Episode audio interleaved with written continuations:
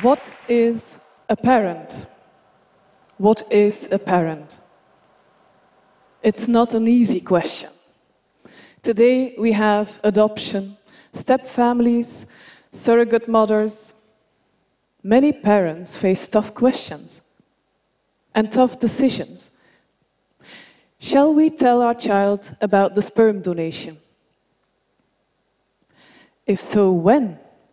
What words to use? Sperm donors are often referred to as biological fathers, but should we really be using the word father? As a philosopher and social scientist, I have been studying these questions about the concept of parenthood. But today, I will talk to you about what I learned from talking to parents and children. I will show you that they know what matters most in a family, even though their family looks a little different. I will show you their creative ways of dealing with tough questions. But I will also show you the parents' uncertainties.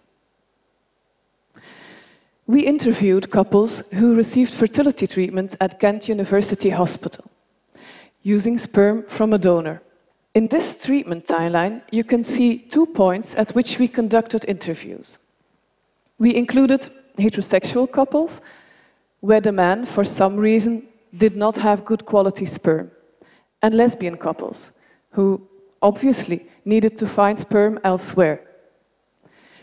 We also included children.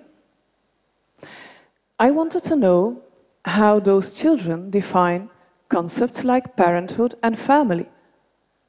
In fact, that is what I asked them, only not in that way. I drew an apple tree instead.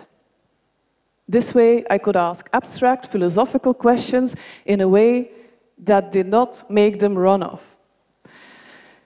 So, as you can see, the apple tree is empty. And that illustrates my research approach.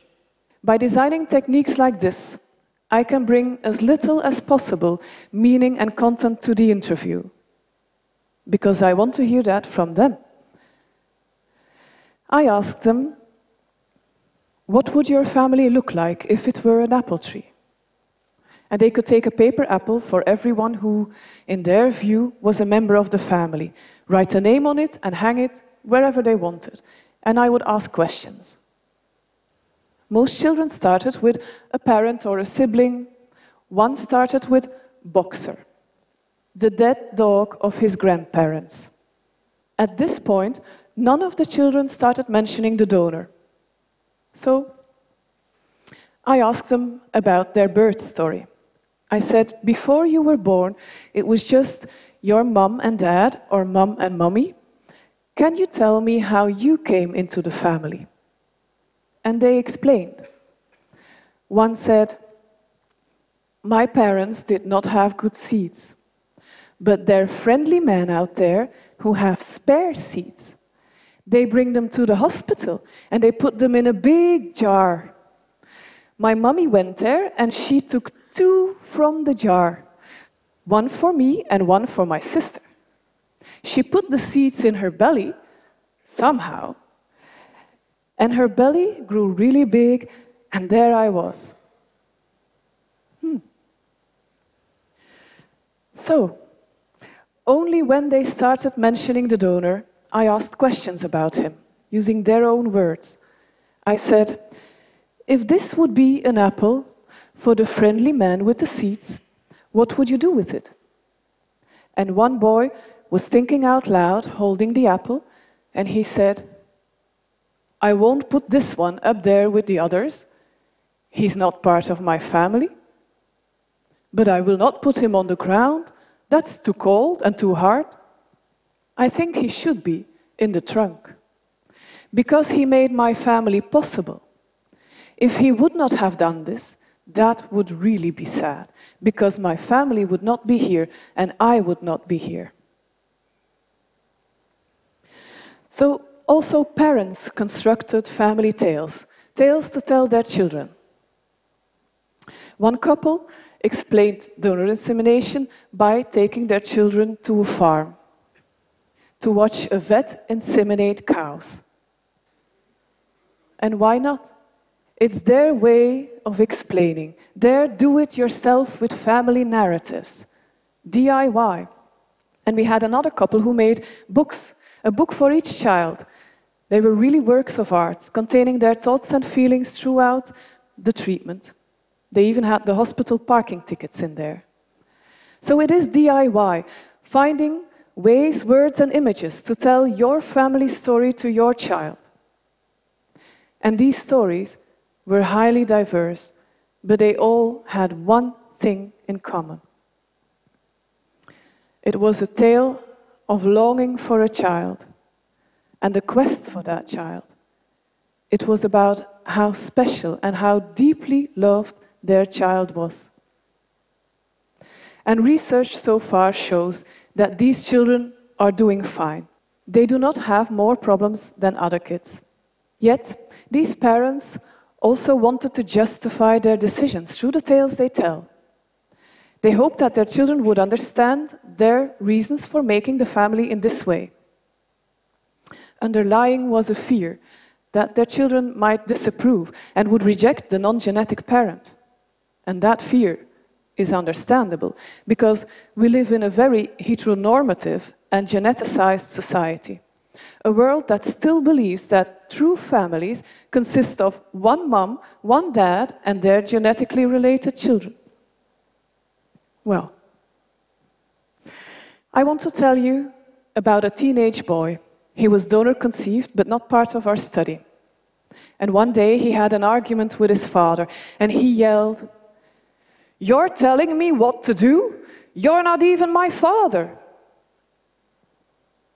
That was exactly what the parents in our study feared. Now, the boy soon felt sorry and they made up. But it is the reaction of his father that is most interesting. He said, This outburst had nothing to do with the lack of a genetic link, it was about puberty being difficult. It's what they do at that age. It will pass. What this man shows us is that when something goes wrong, we should not immediately think it is because the family is a little different. These things happen in all families. And every now and then, all parents may wonder Am I a good enough parent?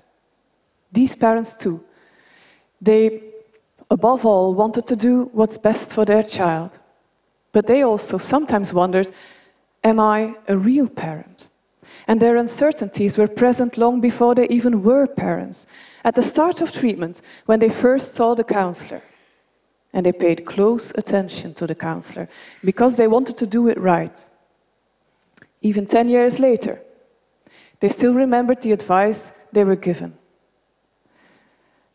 They, so when they thought about the counselor and the advice they were given, we discussed that. And we saw one lesbian couple who said, When our son asks us, Do I have a, a dad? we will say, No, you do not have a dad. But we will say nothing more, not unless he asks, because he might not be ready for that. The counselor said so. Well, I don't know, that's quite different from how we respond to children's questions. Like, milk, is that made in a factory? We will say, no, it comes from cows. And we will talk about the farmer and the way the milk ends up in the shop. We will not say, no, milk is not made in a factory. So something strange happened here. And of course, these children noticed that. So one boy said, I asked my parents loads of questions, but they acted really weird. So, you know, I have a friend at school, and she's made in the same way. When I have a question, I just go and ask her. Clever guy. Problem solved. But his parents did not notice and it certainly was not what they had in mind, nor what the counselor had in mind, when they were saying how important it is to be an open communication family. And that's the strange thing about advice. When we offer people pills, we gather evidence first. We do tests, we do follow up studies. We want to know, and rightly so, what this pill is doing and how it affects people's lives. And advice? It is not enough for advice or for professionals to give advice that is theoretically sound or well meant. It should be advice that where there is evidence for, evidence that it actually improves patients' lives. So the philosopher in me would now want to offer you a paradox. I advise you to stop following advice. But yes.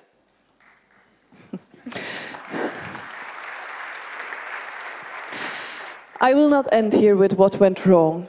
I would not be doing justice to the warmth we found in those families. Remember the books and the trip to the farmer? When parents do things that work for them, they do brilliant things.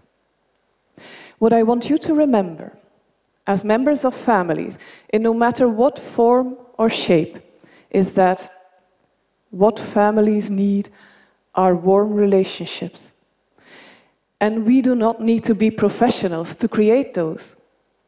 Most of us do just fine. Although it may be hard work, and from time to time we can do with some advice. In that case, bear in mind three things. Work with advice that works for your family. Remember, you're the expert because you live your family life. And finally, believe in your abilities and your creativity because you can do it yourself. Thank you.